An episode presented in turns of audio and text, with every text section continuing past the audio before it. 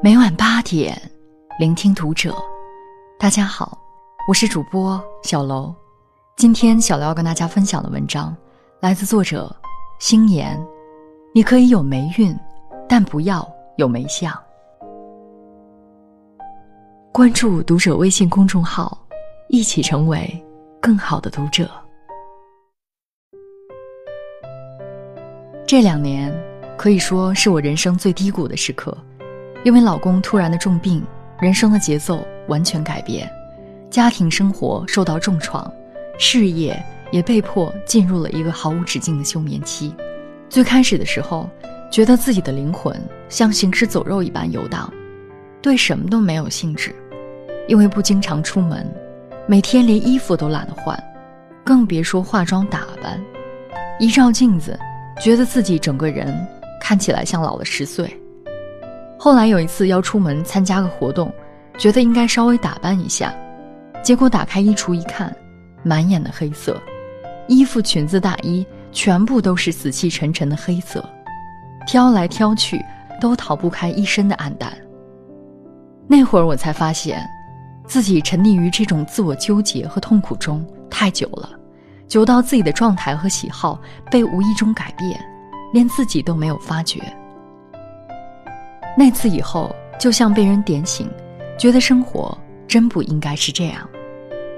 一直消极对抗，把自己搞得灰头土脸，生活不但没有好转，自己的状态也会越来越差。整个人散发出来的负面能量，让别人觉得不舒服，甚至连我自己都开始嫌弃自己。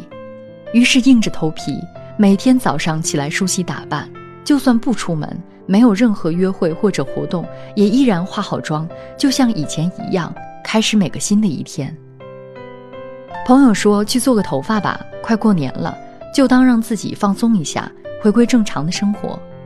于是去了理发店，把头发染成喜欢的颜色，顺便遮挡住几个月之间长出来的白发。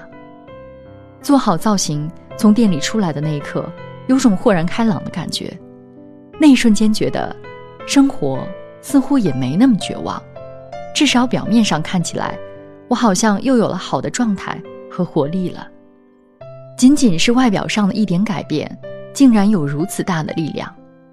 忽然想到之前看到过的一句话：“人可以有霉运，但不可以有霉相。”这是著名教育家张伯苓说的。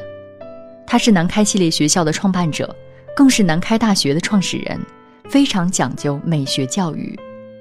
他常说，越是倒霉，越要面净发理，衣整洁洁，让人一看就有清新、明爽、舒服的感觉，霉运很快就可以好转。